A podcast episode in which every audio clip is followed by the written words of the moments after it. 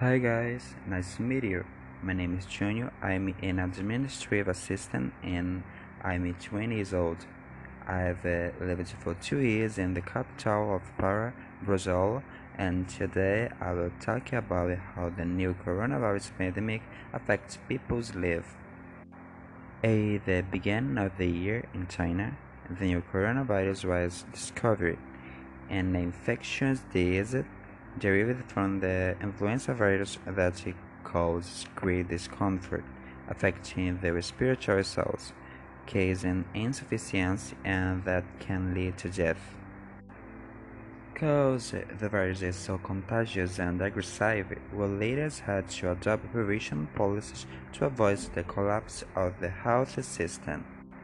But still, thousands of people are dying for the inefficiency of the walls. In Brazil, more than 178,000 people die as a result of this. But for the president, it is only a simple flu. Demi Lovato, in his song Commander in Chief, says, Commander in Chief, honestly, if I did the things we do, I couldn't sleep. Seriously. Do you even know the truth? We're in a state of crisis, people are dying. While we're lining up podcast job, commentative, how does that feel to still be able to breathe? The lyrics of the song are directed then to the President of the United States, but it is amazing how it fits perfectly in any society because this is exactly what the people are living. The crisis is healthy is increasing and leaders only talk about how the reductive materials will affect the economy.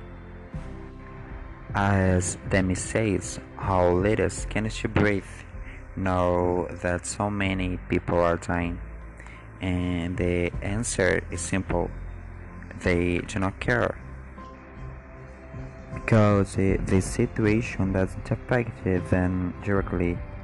After all, as the virus doesn't choose people by the economic class, which people can treat themselves because they have money to pay the medical expense, but the poor don't. The poor person dies. This is cruel, but it's true. Nico Collins and his son Nothing Never Changed says. The world is falling down and nothing ever changes. And it doesn't change because leaders don't change.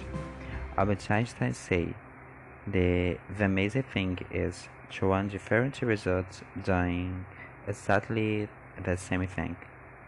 If someone wants to change, they need to change a representative of opinion.